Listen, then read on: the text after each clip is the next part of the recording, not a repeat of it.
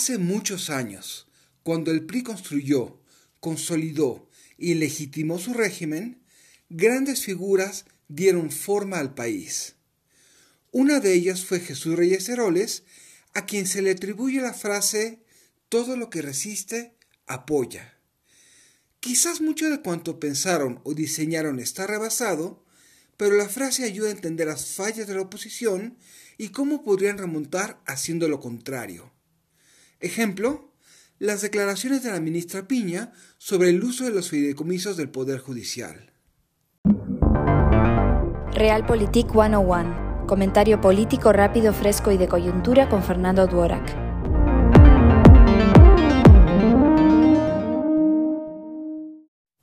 Nuestro presidente es poco más que un fajador de cantina, con la cartera tan grande que puede repartir muchas rondas de tragos a sus leales.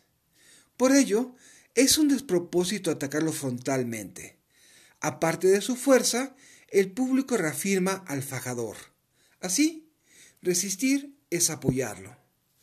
Al contrario, cualquier manual de estrategia señala que es necesario saber cuándo atacar, cuándo ceder y cuándo fingir. A menudo la gentileza, la evasión o el aprovechar la inercia de un ataque dan mejores resultados que la fuerza. Ejemplo de ello son los deportes como el judo, donde simplemente se saca ventaja del impulso de ataque. Durante cinco años hemos visto cómo el ataque frontal a quien controla la víscera pública acaba afianzándolo. ¿Qué se ha logrado, aparte del aplauso de un grupo marginal que confunde el desplante y la bravuconada con inteligencia y valor cívico? Aparte de reforzar a quienes aman al presidente, profundizando la polarización, poca cosa. Se ha menospreciado la sutileza, la cual reconoce la asimetría de fuerzas.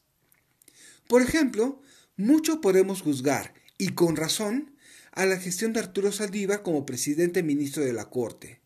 Sin embargo, supo jugar entre tensiones contrapuestas, a veces afirmándose, otras cediendo, pero siempre preservando la integridad de la Suprema Corte de Justicia.